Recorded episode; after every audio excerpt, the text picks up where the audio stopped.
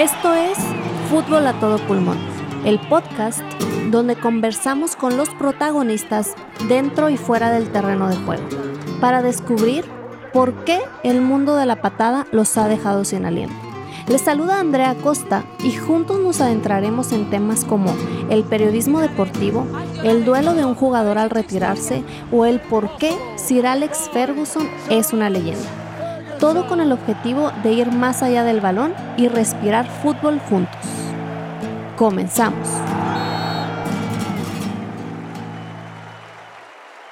Eh, buenos días, tardes o noches, dependiendo de dónde me escuches, en qué parte del mundo me escuches o en qué momento de tu día estés escuchando este podcast. El día de hoy es un día muy especial por varias razones. Eh, la primera es la última charla de la primera temporada de Fútbol a todo pulmón y estoy demasiado contenta. El tiempo pasó volando. Este proyecto empezó eh, pequeño y creo que hemos llegado muchísimo, muy lejos y vamos a cerrar de la mejor manera. Y la segunda es que vamos a charlar con una mujer que estoy 100% segura por toda la gente que me escucha y, esta comunidad que hemos creado, que les va a dejar muchas, muchísimas enseñanzas. Y al final yo creo que todos nos vamos a quedar con algo muy bueno de esta charla. Y la tercera es que vamos a tocar dos temas de los cuales no hemos hablado en otros episodios y que yo creía realmente importante que tuviéramos en esta primera temporada.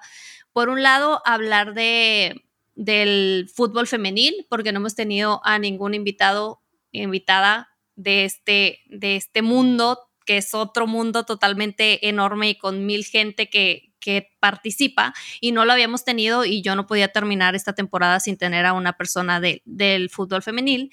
Igual tratar otro tema que a veces pudiese ser un tema, eh, no sé si delicado o incómodo, entre comillas, el tema de las lesiones que se vive en el fútbol pero tratarlo desde, desde esta historia que la verdad es que cuando a mí me contaron eh, de nuestra invitada de hoy se me hizo una historia que creo que nos va a dejar mucho y no me voy a alargar ya tanto en la, en la introducción y en la presentación. El día de hoy nos acompaña Paula Nicart. No sé si dije bien tu apellido, Paula, espero que sí.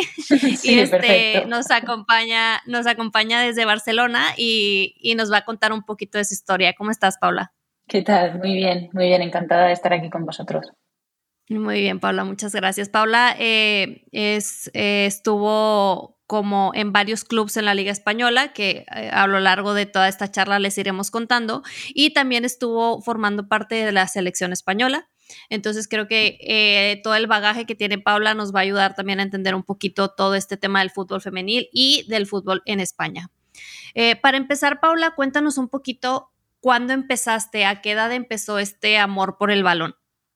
Pues empecé a los seis años a jugar, así que ya hace bastante tiempo, ya tengo 28, me he pasado literalmente la vida con un balón eh, en los pies, entre las manos, daba igual eh, un balón en general.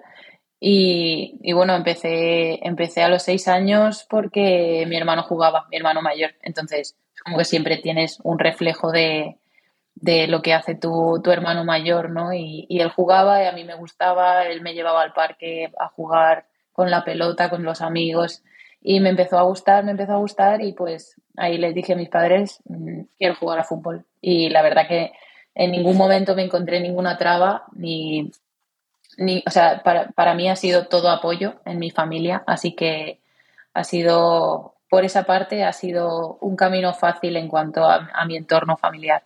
Ok, perfecto. ¿Y empezaste jugándolo con tu hermano y luego entraste a alguna, algún tipo de academia, algún tipo de escuela o cómo fue ese proceso de, de tan pequeña? Sí, o sea, yo ya te digo, yo jugaba en el parque pues probablemente desde los cuatro o cinco años con mi hermano, entonces llegó un punto en el que yo estaba eh, haciendo natación como, como muchos niños pequeños, ¿no? Y, y daba la casualidad de que el club municipal donde yo hacía natación daba al campo de fútbol donde entrenaba mi hermano a la misma hora.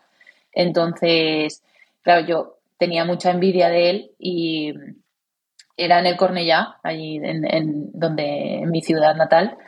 Y bueno, pues eh, en un partido de mi hermano aproveché la media parte ya ves, con seis años, aproveché la media parte y le dije a mis padres que me iba al baño y me fui a, a la secretaría de dirección del club y les dije que me quería apuntar, que era la hermana de, de Alex Nicar y que me quería apuntar y, y pues allá fueron a buscar a mis padres y mis padres dijeron, pues si la niña se quiere apuntar, que se apunte. Pero claro, era un tema complejo porque no había ninguna niña ni ninguna niña se había apuntado nunca a ese club ni, ni a ningún club de, de, la zona. Entonces fue un poco complejo, pero bueno, al final accedieron y, y allí empecé a jugar. Vale, perfecto. Entonces desde niña tú ya tenías esa determinación que eh, va un poquito ligada a la siguiente eh, como duda que yo tenía de en qué momento tú decidiste eh, que a esto te querías dedicar. Digo, vaya, con lo que me acabas de decir, yo sé que lo sabías desde pequeñísima, pero en qué momento, en qué momento tú dijiste como quiero hacer esto profesionalmente. Pues lo cierto es que, claro, cuando empiezas a jugar, pues es un juego, ¿no? Para, para ti. Sí que es cierto que siempre todo lo que he hecho en la vida, pues eh, me lo he tomado bastante en serio. Entonces, siempre he tenido el compromiso con cada club en el que estaba, aunque fuera de muy pequeñita. Entonces, o sea, como anécdota, te, cuento que mi, claro, cuando llegaba la, la época de, de, ir a hacer catequesis para poder hacer la comunión, para empezar, yo nunca he sido una persona muy religiosa, pero aparte de eso, le dije a mis padres que no, yo no podía ir a catequesis porque me coincidía con un entreno. Entonces, claro, entonces ya te puedes hacer una idea de, de, que soy por lo menos una persona comprometida con lo que hago. Entonces, ya siempre he tenido eso, pero sí que es cierto que yo me lo tomaba pues como un juego, ¿no? Yo eh, fui creciendo y me, jugaba y entrenaba con mis amigos y hubo un periodo de tiempo en el que ya eh, por, pues bueno, las federaciones ya no te dejan seguir jugando con chicos, entonces ahí entré en el, en el Barça, en las categorías inferiores del Barça, y ahí pues sí que es cierto que mi carrera empezó a tomar un poquito más de, de seriedad, por lo menos para, para, mí, desde mi punto de vista, aunque obviamente el fútbol femenino en ese momento no, no tenía ni mucho menos la visibilidad que tiene ahora, ni la importancia que tiene ahora, pero, de cara a los medios, claro, para mí la tenía y la ha tenido siempre. Claro. Eh, entonces hubo una época en la que, claro, yo entré en el Barça, entré como en el espectro de, del fútbol femenino, ¿no? Ya te empiezan a ver los seleccionadores y demás. Y sí que es verdad que muy rápido, desde que entré en el fútbol femenino, mm, empecé a ir muy rápido a la selección catalana y ya luego a la española y llegó un punto en el que, en el que empecé como a ver eh, como una posibilidad llegar al primer equipo del Barça, si no al primer equipo del Barça, sino a la, a la, a la liga, a la máxima liga española que, que, había, y eso pues probablemente fuera a los 14, 15 años, que yo dijera, cuidado que esto, o sea, que puedo llegar, yo creo que puedo llegar ahí y, sin saber ni mucho menos que eso en un futuro se iba a convertir en mi trabajo. Yo simplemente lo veía como un estilo de vida y, entonces empecé a verlo como un estilo de vida real de, una persona ya un poquito más madura. Ya a los, a los 14 años entonces. Sí, más o menos, 14, 15 años. Cuando empecé a ir a la selección española ya, ya mm, como que vi que iba tomando forma. Claro. Y entonces a los 14 años empezaste con, con todo el tema de la selección y ese es un poquito el, siguiente como parte de la charla que quería platicar contigo es tuviste participación en selección en diferentes categorías. ¿Cómo fue tu proceso? ¿Cómo fue que llegaste ahí eh, en ese momento que te no sé, que te llaman o te dicen que la selección está interesada en ti? Sí, pues eh, desde, ya te digo, desde los 13 años que empecé a, jugar con, con, chicas de ahí en el Barça, me, me, empezó a llamar la selección catalana. Entonces, claro, eh, aquí en España, pues eh, los campeonatos inferiores de selecciones autonómicas, es decir, Cataluña, Madrid, Andalucía, mmm, País Vasco, eh, pues claro, juegan entre ellos y obviamente los seleccionadores nacionales van a ese tipo de torneos, van al campeonato nacional. Y, y ahí pues mm, me empezaron a ver y, y, me llamaron un día, bueno, me llegó la comunicación al club de que estaba convocada con, con la sub-17 y para mí la verdad que fue una, una sorpresa. No, no, no, te lo esperabas realmente, no, no era algo que estuviera en tu cabeza, por así decirlo. No, lo cierto es que lo recuerdo muchísimo porque eh, ganamos el campeonato de España con Cataluña, era la, una generación pues bastante buena, la verdad, bueno, es la generación de, Alexia, no te digo más, fue ella la que nos dio el gol, o sea, ya, ya desde entonces nos dio el gol en la, en la final, ¿no? Y yo recuerdo que ese campeonato me fue bastante, bastante bien. Y, y, claro, y Alexia me hizo un comentario como diciendo, nos vemos en Madrid, porque, bueno, eh, ella, ella creyó que, que, me había ido bien también, entonces ella ya estaba yendo porque ya era una niña prodigio, todos lo sabemos. Eh, sí. Entonces me dijo, nos vemos en Madrid. Y yo le dije, sí, claro, Ale, ¿qué dices tal? Y, y bueno, eh, llegó la convocatoria de la sub-16, que yo creía que era esa a la que yo podía aspirar. Llegó la convocatoria de la sub-16 al club y yo no estaba. Entonces dije, ya sabía yo que no, que no. Y una semana más tarde era la sub-17, que era como la oficial, porque era la que competía. Y entonces, claro, me llamaron en ese momento y claro, ya te digo, para mí fue una sorpresa porque yo decía, bueno, si, eh, si aspiro a algo va a ser ir a la sub-16, que es como en la que te preparan, pero no en la sub-17, que era la que competía.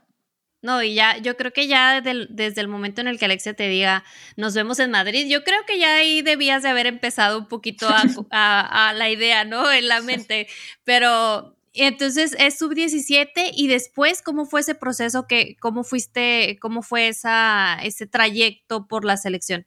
Pues eh, fue sub-17 dos años porque claro, yo era de primer año en ese momento, era no llegaba a los 17 años, tenía 15 mm, recién cumplidos. Entonces empecé ahí, eh, seguí el siguiente año y ya pues sub-19 mm, alguna vez con con algunas no convocatorias, porque sí que es cierto que sí que he ido bastante de seguido a la selección, pero jamás he sido titular, o sea, siempre he sido de las que calentaban el banquillo de la selección, pero bueno, ahí estaba. Entonces, fui de la sub-17 a la sub-19 y de la sub-19, pues casualmente un día, yo también sin esperármelo en absoluto, me llamaron, me llamó el director deportivo del Valencia cuando yo tenía pues 19 años 19, 20 años, me llamó el director deportivo y me dijo, oye, el lunes te vas a Madrid. Y claro, yo le dije, ¿a Madrid a qué? Y me dijo, te vas con la absoluta.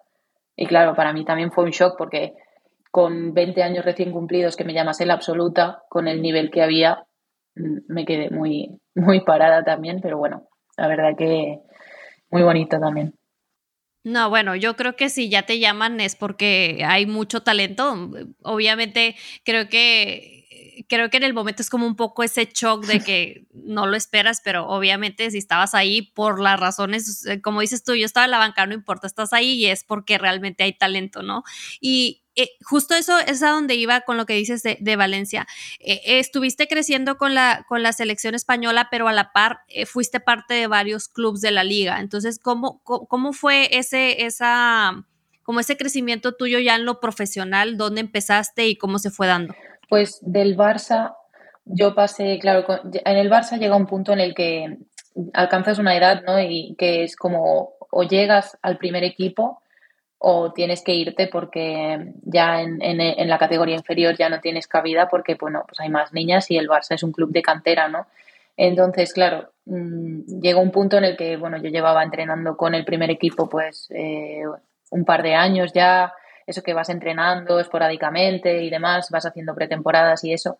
Entonces, claro, pero yo sabía que yo no iba a jugar nada si yo me quedaba en el Barça, porque había muchísimo nivel, yo era una niña prácticamente, tenía, no tenía ni 18 años y hablé con, con el entrenador del momento y me dijo, mira, la verdad es que mm, puede que te suba, puede que te haga ficha del primer equipo, pero mm, vas a estar o en el banquillo o en la grada, con lo cual quedas libre de hacer lo que, lo que tú consideres. Entonces yo dije, yo quiero jugar, me da igual el escudo que lleve, yo quiero jugar.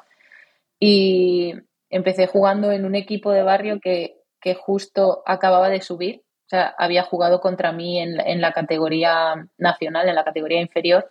Había jugado contra mí, había ganado esa liga. Y, y claro, entonces mmm, acababa de subir y me llamaron. Me pareció una, una buena oferta, oferta económica no, porque no cobraba nada, pero eh, me pareció una buena oferta de cara a, bueno, a que fuera un escaparate porque eh, parecía que iba a tener, pues, si no el 100% de los minutos, el 98%. Entonces, me pareció bien y tampoco he sido muy, muy sibarita, no, no, no, me, no se me caían los anillos por, por ir del Barça a un equipo de barrio, yo lo que quería era jugar, entonces pues para allá que fui y de ahí fui saltando a otro equipo, pero ya ese año me llamó el Valencia y entonces al año siguiente, cuando acabé mis estudios que estaba cursando aquí en Barcelona, me fui para Valencia y estuve pues, casi siete años, seis años y medio o así. Vale, entonces tuviste una temporada bastante larga en Valencia. Y ah, un poquito hablando ahí antes de que pasemos al siguiente club, es un poquito la siguiente duda que yo tengo. En México, el fútbol femenil lleva muy poco tiempo. Eh, de que se ha profesionalizado. Y a ti me imagino que te debe haber tocado en España, estando desde tan pequeña, toda esa transición de, empezar la profesionalización del fútbol en España, ¿no? Entonces, cuéntanos cómo la viviste y cómo, cómo ha ido creciendo en España este, todo este tema del fútbol femenil.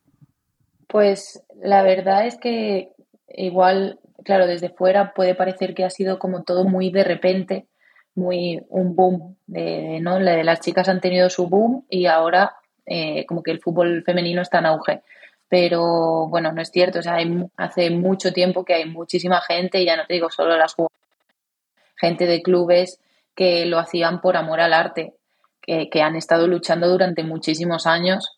Entonces, claro, llegó, ha llegado un punto en el que todos juntos hemos hecho tanta fuerza que al final el gobierno no le ha quedado otra que, concedernos la profesionalidad, que era lo que, lo que mm, estábamos reclamando, porque ya llegó un punto en el que, claro, eh, la gente ya al principio, bueno, la gente trabajaba y jugaba fútbol en la primera división, pero llegó un punto en el que todo se ha profesionalizado tanto desde dentro ya, no de cara a, afuera ni a nivel legal ni nada, sino desde dentro nos sentíamos tan profesionales y los clubes se han involucrado tanto que, bueno, pues ya entrenabas por las mañanas, eh, requería el mismo tiempo que le requiere a los hombres dedicarse plenamente al fútbol si tú querías estar en la primera división y querías ser profesional, aunque legalmente no se le reconociera como tal. Entonces, claro, la gente ha dejado de trabajar para poder jugar o, y claro, eso requiere un dinero y requiere unos ingresos y requiere tiempo. Entonces, lo mínimo que podían hacer era eh, pues reconocer ante la ley que, somos profesionales para tener eh, ese amparo legal, judicial y, y, de, ya no solo eso, sino a nivel social. Porque, jolín, o sea, es que literalmente te requiere el mismo tiempo, o sea, es decir, 24 horas al día. Tú no eres futbolista por la mañana que entrenas y por la tarde no eres futbolista durante las 24 horas del día, porque por la tarde a lo mejor te tienes que tienes que prepararte para el día siguiente, entonces eso quiere decir que tú no te puedes ir de cañas con tus amigos. Tú tienes que descansar, tienes que hacer tus preventivos, tú tienes que hacer tu regeneración, porque al día siguiente tienes que rendir igualmente. Entonces, eso es un trabajo mm, a tiempo completo, igual de la misma manera que tienen los hombres. Entonces, era como simplemente por ese tipo de igualdad es necesario que se, que se reconozca, porque no deja de ser fútbol. En base a que a nivel, pues eso ya te digo, a nivel legal, mm, era necesario. Y a ti, entonces a ti te tocó esa parte, esa, como dices tú, que, que empujaron tanto y fue tanto la lucha que ya se profesionalizó y te tocó ese como brinco entre no existir ahora sí que legalmente y de repente ya les dan toda esta parte de, sí, ok, existen existen entre comillas, porque como tú dices, existen desde hace muchísimo tiempo. Y yo creo que eso se nota desde el nivel que tenía, bueno, que ha tenido siempre la selección española. No puedes decir que hay un nivel alto si no hay, no hay juego y si no hay clubs y si no hay gente que esté apoyando el femenil, ¿no? Es, algo imposible. Sería imposible tener una selección de nivel si no hay gente jugando eh, en el país, ¿no? Entonces, a ti te toca esa transición y, y cómo fue. Me imagino que debe haber sido muy paulatina y, con muchísimos cambios poco a poco, porque no iba a ser algo como de un día para otro ya existe y ya todo es perfecto, entre comillas, ¿no? Sí, ya te digo, ha sido como, como algo como en lo que tú has estado luchando desde siempre, y ya no te digo nosotras, sino las pioneras del fútbol, pero en España y en absolutamente todos los países. Pero bueno, aquí concretamente en España, pues claro, eh, había muchísima gente empujando, ya te digo, y ha sido algo que ha sido un trabajo muy silente y muy eh, progresivo y, muy constante, porque al final ha sido como un, bueno, yo me creo profesional, entonces me comporto como tal, exijo a los clubes tal, entonces hemos empezado por esa parte y eh, al final hemos acabado exigiéndole al gobierno que, que, que lo reconozca, ¿no? Entonces ha sido como un trabajo muy, muy progresivo y muy constante que a veces ni siquiera le atención un poco, ¿no? Porque te estabas dedicando a lo que querías ser simplemente, a ser profesional, a pesar de no tener los recursos, a pesar de no tener las condiciones, a pesar de no tener las instalaciones.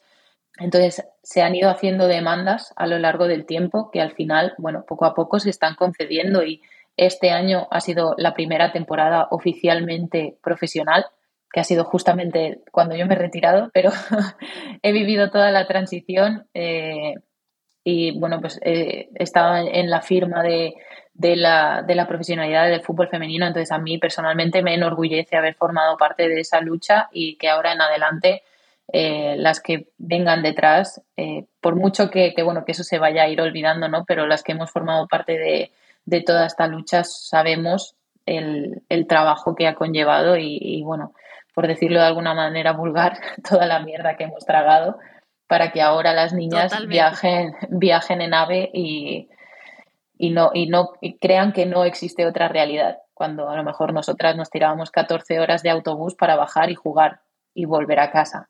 Entonces, bueno, eh, creo que son cosas que al final se acaban olvidando, como todo en la vida y en la historia, ¿no? Pero, pero que para la gente que, ha formado parte de ella, pues eh, a mí me, enorgullece y me satisface muchísimo.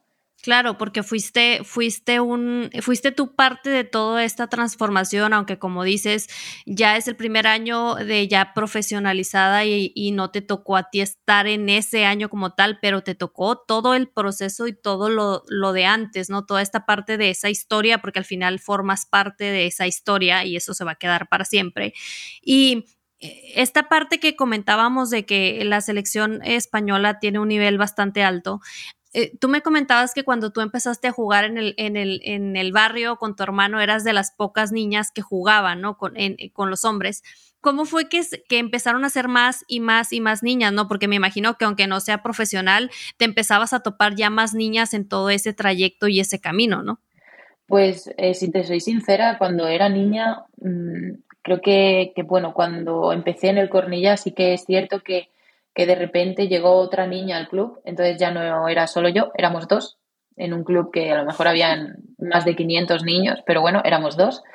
Y claro, a mí también se me hizo raro, era como, me pareció muy guay, la verdad, porque ya no era la única, pero pero, pero sí éramos, éramos dos y sí que es cierto que durante toda mi infancia eh, no me he topado prácticamente con ninguna niña que jugase a fútbol, sino ya ha sido más cuando ya me he metido más en el fútbol femenino, pues a partir de, ya te digo, los 13 años o así que llegué al Barça.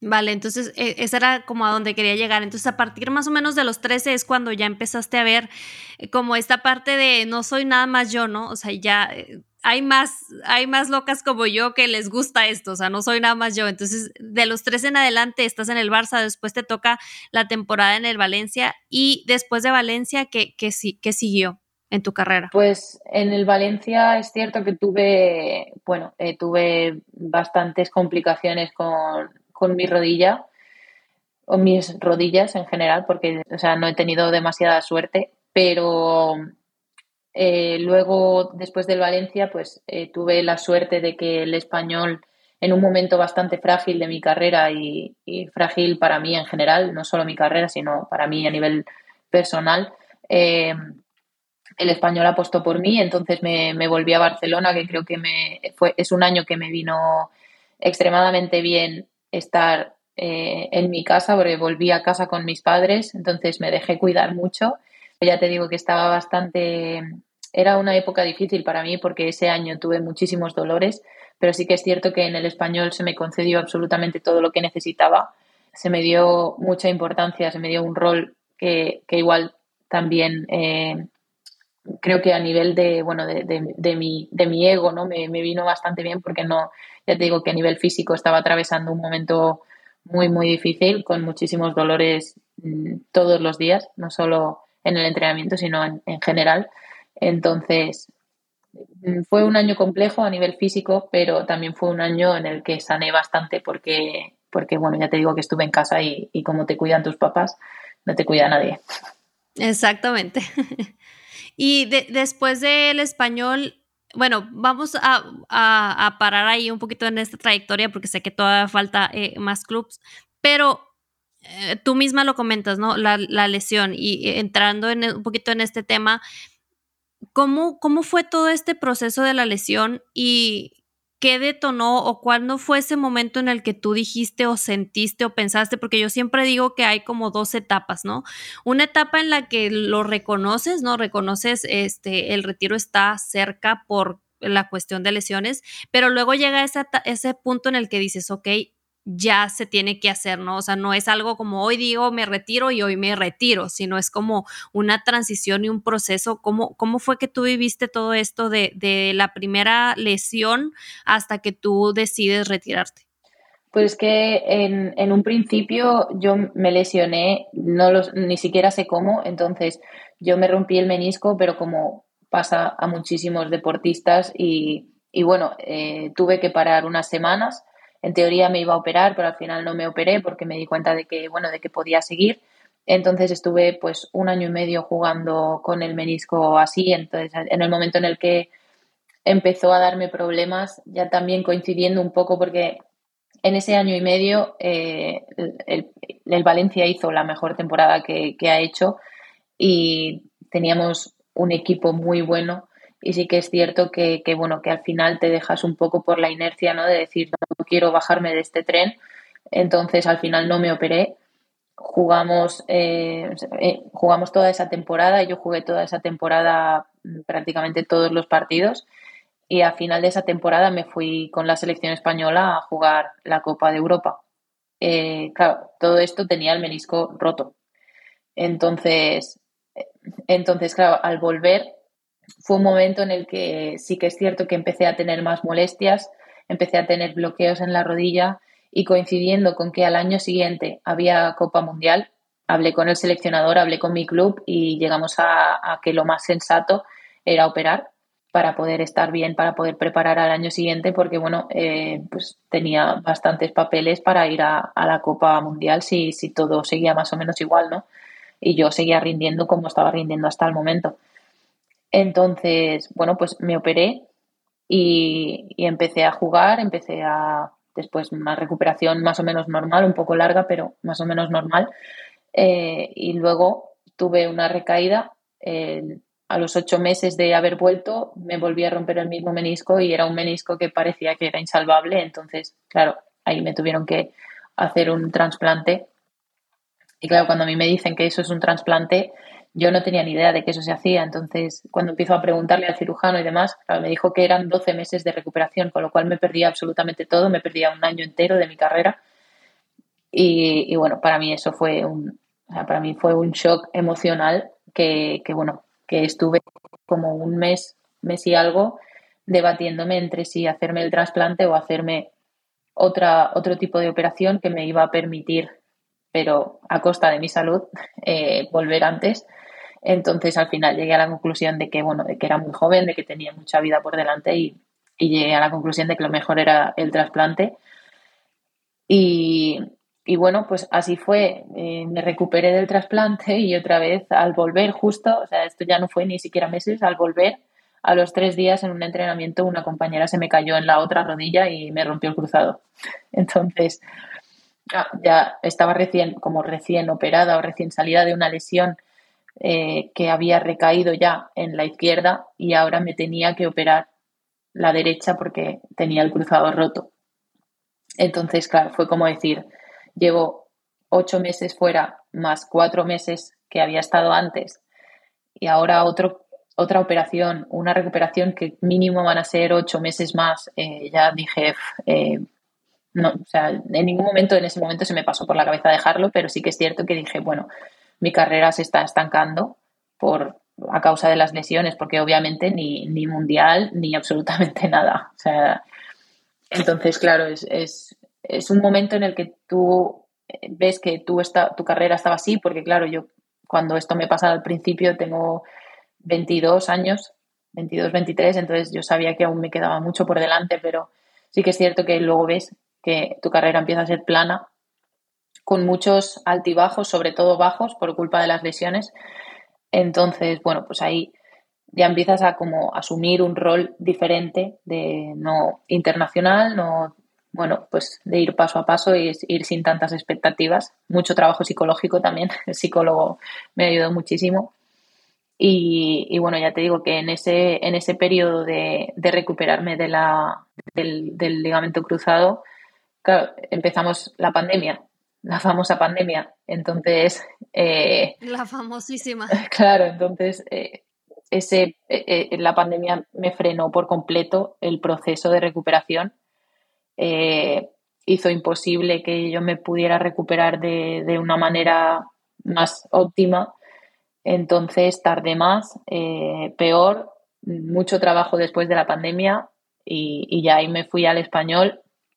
En el español tuve una intervención mínima porque tenía muchísimos dolores en la, en la rodilla izquierda y en la del trasplante y tenía muchísimos, muchísimos dolores y me metieron en quirófano para nada, una tontería que estuve solo 10 días de baja pero ya es otro quirófano. y, ya te digo, y ya cuando acaba la temporada en el español y decido irme a, Sevilla, eh, bueno, yo en el Sevilla estaba muy bien, sorprendentemente, no sé por qué, no, no, no sé qué sucedió dentro de mí, pero me limité a no preguntar y a disfrutar porque me sentía bien físicamente otra vez. Eh, bueno, estaba disfrutando de competir, competía todo. Yo sabía que, bueno, que yo soy una persona que se tenía que cuidar más, porque las rodillas obviamente me tenía que cuidar y yo hacía todo lo que estaba en mi mano para cuidarme. Entonces, en cierto momento, eh, no se fue en un calentamiento de un partido, noté otra vez un chasquido dentro de mi rodilla y no me, no me dolió ni, ni nada en absoluto, pero supe que algo había pasado dentro de mí y así fue. Me volví a romper el menisco trasplantado, me lo volví a romper. Entonces ya me había quedado sin mi menisco y me iba a quedar sin, que el, sin el que me habían puesto. Entonces, eh, bueno, al final decidimos, después de las navidades, decidimos operar porque no era una rodilla funcional, no, era, no, podía rendir, iba coja, eh, no tenía ningún sentido, entonces tenía que pasar por quirófano. Y después de quirófano ya sí que se empezó la, un poco la catombe de yo tenía toda la intención de seguir sí que es cierto que ahí sí que ya me había empezado a replantear la vida en general, como diciendo, bueno, eh, igual ya toca pensar en otra cosa. Soy pues, una persona, aunque para el fútbol ya no empezaba a ser tan joven, pero soy en la vida en general, 27 años, yo decía, bueno, eh, no puedo seguir castigándome de esta manera ni sufriendo tanto, eh, porque yo, bueno, tengo un futuro y, quiero, y quiero ser una persona funcional en ese futuro, ¿no? Entonces empecé a pensar, pero sí que es cierto que, bueno, que cuando entrenaba, cuando estaba en el gimnasio, recuperándome y demás, sí que tenía como esa ilusión de, venga, que vuelvo, que, sí que puedo. Y a la hora de salir a campo y volver a, hacer ejercicios con pelota y demás era imposible. O sea, tenía unos dolores otra vez que, que me recordaban a la etapa del español eran unos dolores horribles, eh, no podía luego ni subir las escaleras, eh, era, era horrible, la verdad, o sea, no, era una, como a nivel emocional fue tan frustrante también de decir, otra vez estoy igual, otra vez voy a pasar por un infierno si quiero seguir jugando a fútbol, ya no me compensa. Entonces empecé a, a darle vueltas a esa idea de ya no me compensa porque, bueno, pues por lo que te digo, ¿no? De yo pues Mm, estoy estudiando y si en un futuro quiero ser cirujana, tengo que tener mis rodillas bien para estar 15 horas de pie. Entonces, eh, mm, empecé a darle vueltas a eso y mis cirujanos llevaban tiempo diciéndome que, ya está, Paula, que, hay que plantearse las cosas, que, eres joven. Eh, bueno, también pues decía, es que claro, si yo quiero irme a jugar a, no sé, a pádel con mis amigas o quiero el día de mañana ser madre y poder jugar con mis hijos, si sigo en esto, no voy a poder, porque lo he visto en muchas compañeras, acabar destruyéndose y, alargando lo inevitable y alargando algo que, que, no tiene sentido alargar cuando sabes que va a acabar de la misma manera y vas a acabar sufriendo más. Entonces, bueno, sí que pasé unos meses que le di muchas, muchas, muchas vueltas. Mi pareja me aguantó muchas, muchas, muchas cosas. y, y, bueno, al final acabé, acabé tomando la decisión. No fue una decisión de, vale, hasta aquí, sino que fue un proceso largo y, un pensamiento muy progresivo de decir, vale, y sí, sí, y si no, y sí, sí, y si no. Y al final eh, llamar a mi psicólogo y contarle y, colgar y era como decir, vale, eh, mi psicólogo me, me, como que me alivió de cierta manera, me, no sé, me, me relajó todo ese pensamiento que yo tenía como de, de culpa, de cómo voy a dejarlo y si, no sé, de un poco de, del trastorno este que te viene, ¿no? De toda la ansiedad que envuelve una decisión así, porque al final es tu vida y ha sido tu vida siempre. Entonces pierdes un poco como el espectro este de identidad, de una perspectiva que no, que, no sé, que no, no había tenido antes. Entonces, bueno, ahí me liberé un poco hablando con mi psicólogo y cuando le colgué dije, vale, ya está, se acabó. Mañana hablo con mi entrenador y se lo digo se acabó, ya no lo voy a alargar más, porque al final sabía que simplemente lo estaba alargando porque iba a acabar de la misma manera. Y sí, fue un proceso duro, fue un proceso de, mucha montaña rusa, la verdad, no te voy a engañar, pero, pero bueno, al final creo que he tomado la decisión correcta en el momento correcto, porque ahora físicamente me encuentro bastante bien, soy una persona normal y corriente sin que le duela la rodilla eh, después de estar sentada media hora ni sin que le dé la rodilla dando las escaleras. Entonces, por ese lado estoy contenta.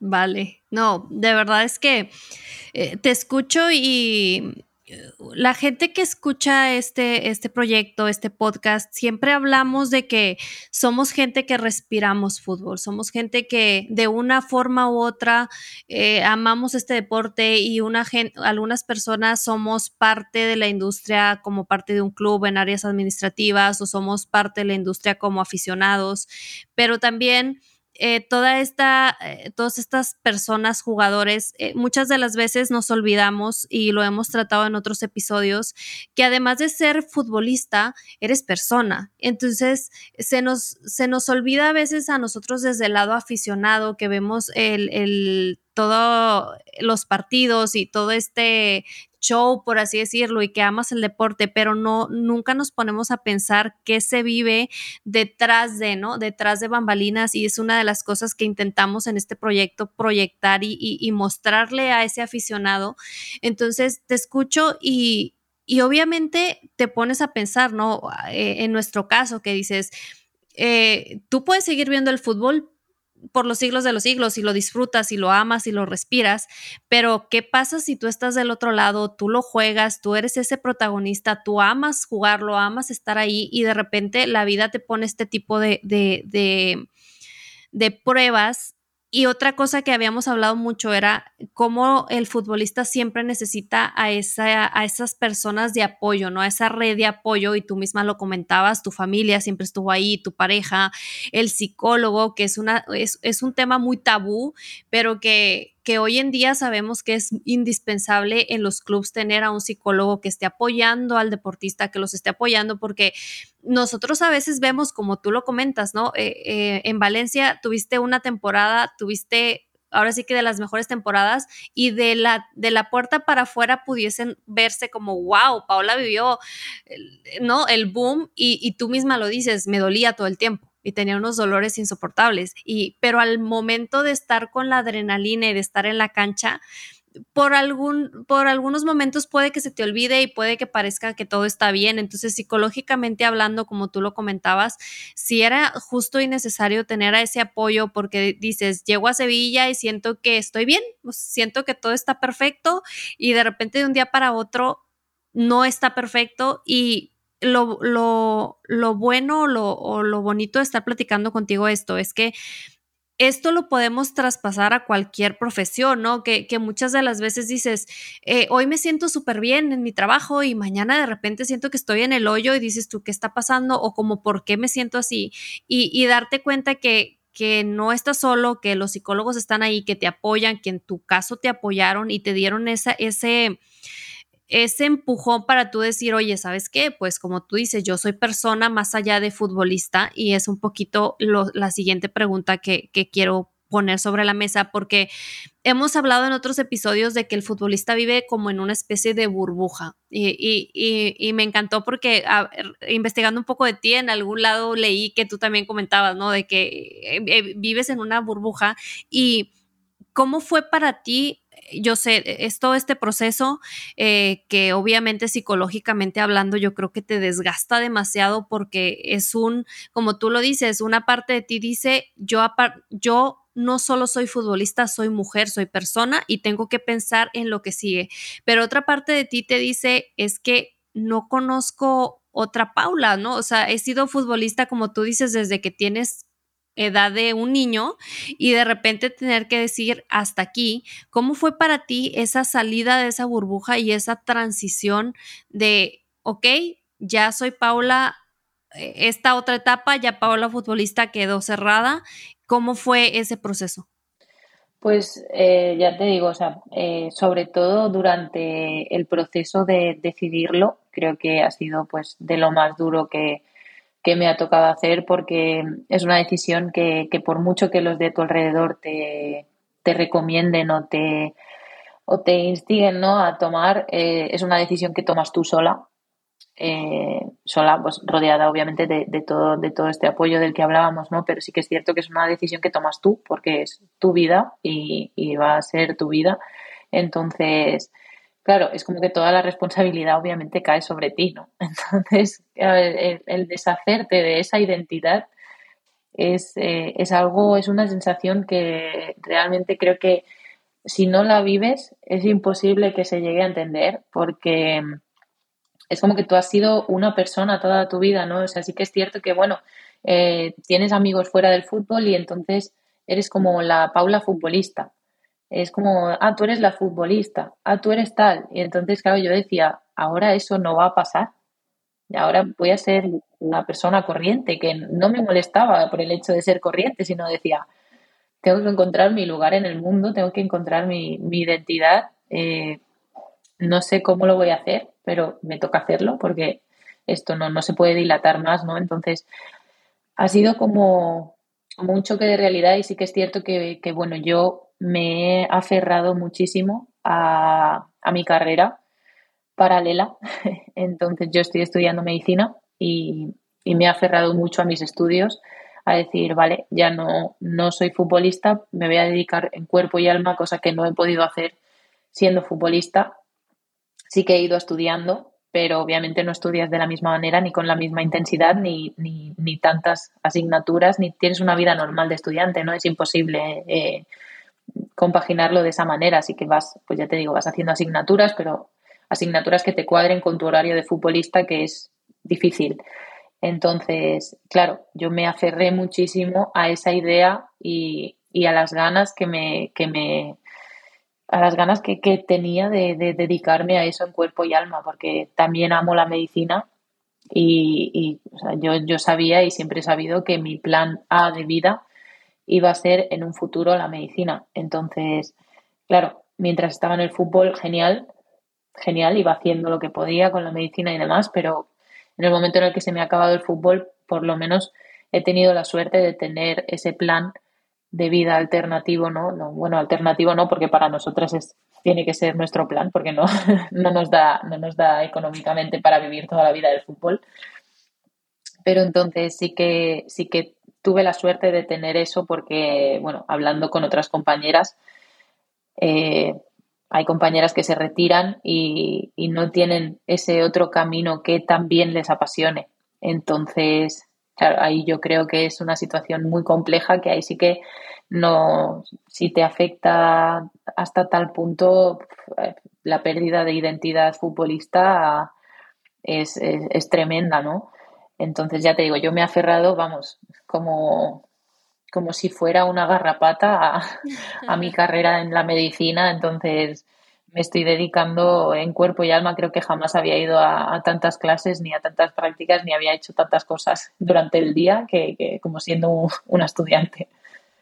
No, y me, llamó muchísimo la atención cuando vi que, que estabas estudiando medicina, porque tú estabas estudiando medicina desde que estabas eh, como futbolista o, llevabas una que otra asignatura, pero ya era medicina. Eh, sí, bueno, yo cuando me, me, fui al Valencia empecé la carrera de medicina allí. Ah, Entonces, claro, allí, allí era un poco más fácil porque al principio en el Valencia entrenábamos a las nueve menos cuarto de la noche, creo. Entonces, claro, podía ir a las clases, pero al año siguiente y ya los siguientes años, ese horario se fue convirtiendo en un horario más profesional, que es lo que hemos ido hablando, ¿no? Del cambio este progresivo. Entonces, claro, ya le fui perdiendo la pista a los compañeros con los que había empezado y a las asignaturas. Entonces, claro, yo iba poquito a poco disminuyéndome horas de, la universidad porque mi tiempo tenía que dedicárselo eh, plenamente al fútbol. Entonces, bueno, iba compaginándolo, pero sí que es cierto que, que bueno, a paso de tortuga, la verdad. no, sí, pero lo, lo, que a mí me llamaba mucho la atención es que realmente eh, la carrera de medicina es una carrera muy, muy intensa. Yo tengo un hermano médico y creo que lo he vivido un poco. Y, y si vas a ser cirujano, todavía más. Entonces, es impresionante que, que te gustara también esa parte, aparte impresionante, yo creo que es como una, fue como una salvación, como tú lo comentas, que también te apasionara, porque eh, te, te, rescató un poquito de este proceso de duelo que, que, vives, que muchas veces en otro episodio con otro invitado hablábamos de que ese duelo, ese proceso de duelo de dejar el fútbol es complicado, entonces, y es más complicado sin, como tú comentas, si tu única identidad o tu única pasión es el fútbol, porque se vuelve muchísimo más complicado. Y en tu caso que, digas, bueno, yo tenía mi pasión del fútbol, que es pasión de toda la vida, pero también me apasiona la medicina y entonces te agarras de ese otro sueño. Pero en algún momento, digo, no sé si pasó por tu mente, pero porque suena como hasta irónico, eh, que pasaste por tantos quirófanos, por tantas situaciones que te llevan, que te llevan a retirarte por esa situación.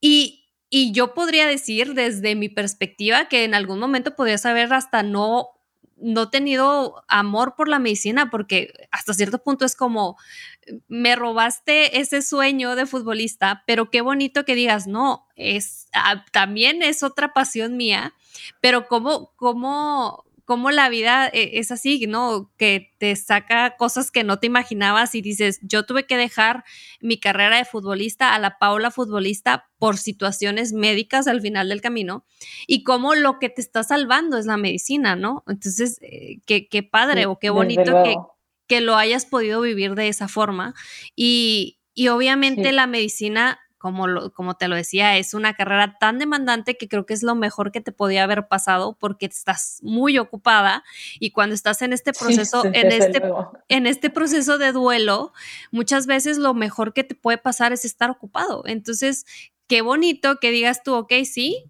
o sea, ya terminó una etapa, pero ahora la misma medicina es la que me está salvando, ¿no? Me está salvando de este, de este duelo que estoy viviendo. Sí, sí, total. O sea, sí que es cierto que, bueno, que es, es, bastante irónico, ¿no? De que hubo un momento en el que había pisado el quirófano muchas más veces por, como paciente que, que como estudiante, ¿no? Entonces, eso tiene una parte buena, tiene una parte buena y es que, claro, al, al haberme operado tantas veces, eh, claro, yo he procurado operarme siempre con el mismo cirujano, entonces, al haberme operado tantas veces, al final hemos entablado cierta relación y esa relación a mí me ha servido porque él me dijo, y a él le encantaba que yo estuviera estudiando medicina, entonces él me dijo, cuando quieras, te vienes al quirófano. Y entonces me dieron incluso los códigos de, quirófano de allí y cuando vivía aquí en Barcelona iba, iba cuando, cuando podía, salía muchas veces de entrenar y las tardes que no tenía prácticas, porque tenía que ir muchas veces corriendo a prácticas, ¿no? Pero la tarde que no tenía prácticas a lo mejor aprovechaba y me iba al quirófano de mi propio cirujano, ¿no? Entonces es como que mi parte de la, de, de, la futbolista lesionada me ha abierto las puertas de conocer a cirujanos espectaculares de, renombre mundial.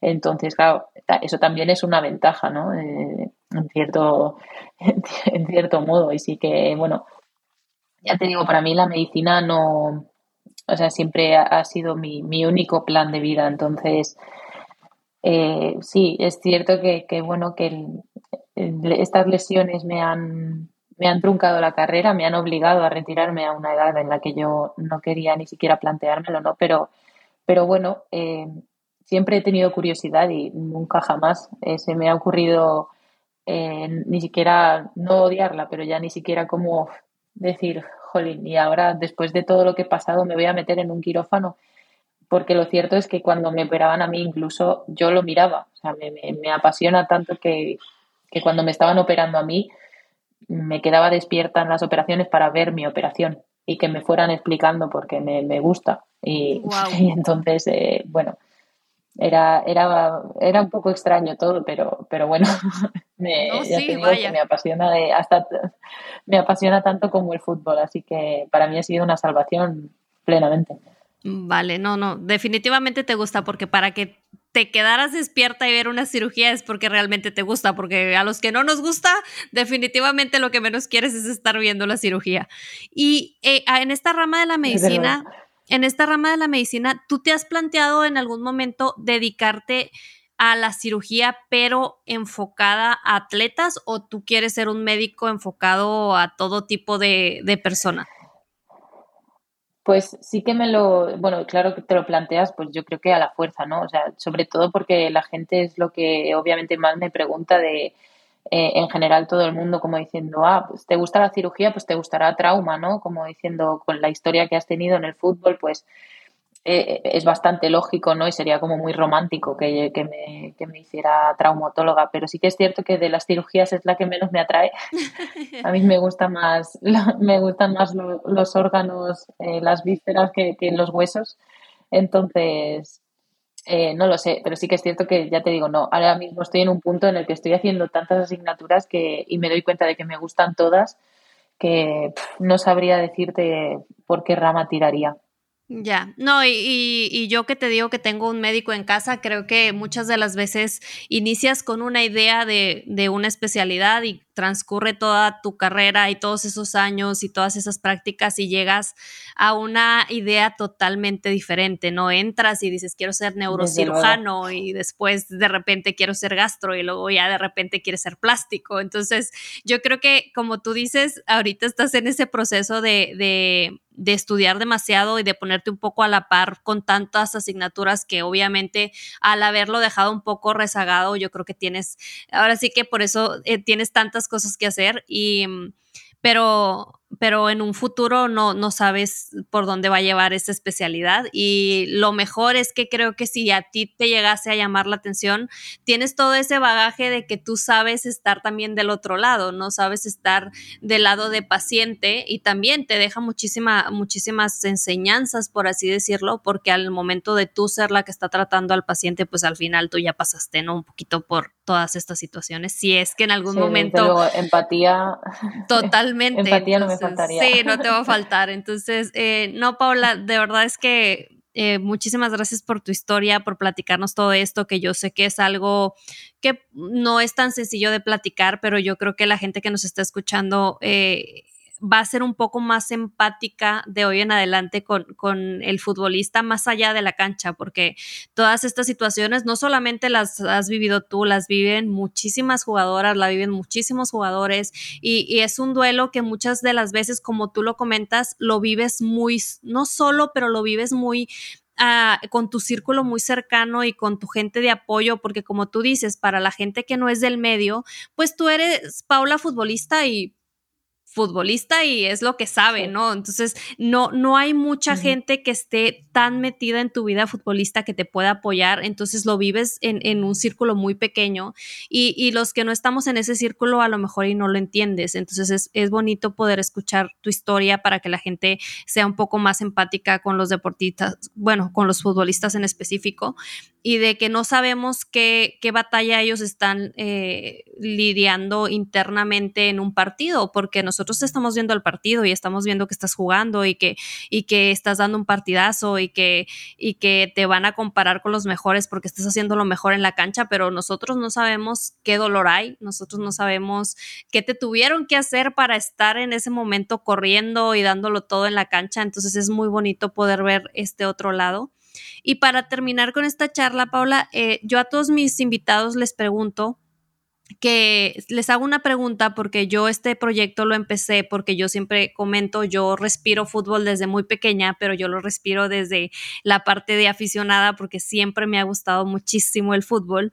Entonces, cuando yo tengo invitados que son protagonistas tanto dentro o fuera de la cancha en el mundo del fútbol, me gusta preguntarles para cerrar, ¿por qué fútbol? ¿Por qué Paula en su momento cuando tenía cuatro años, desde que tenía cuatro años, decidió fútbol o desde que tenía trece, que ya era más profesional, dijo, sí va a ser fútbol. ¿Por qué Paula eligió fútbol y no baloncesto, golf, la medicina en sí?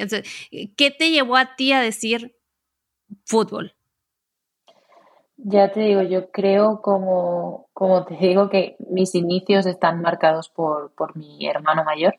Entonces, claro, eh, el tener un balón en los pies a mí me enamoró desde muy pequeña, me hacía sentir, pues más allá de ser una niña pequeña y estar rodeada de niños, me hacía sentir poderosa y me enamoré de esa sensación y ya un poquito más, más tarde, cuando empecé a tener un poco de conciencia ¿no? de, todo lo que me envolvía al ser mujer y, futbolista, eh, también me enamoré de esa sensación y dejó de ser simplemente pues, una niña jugando a fútbol eh, para pasar a ser mi, mi, mi forma de vida, mi estilo de vida y no conocer otra.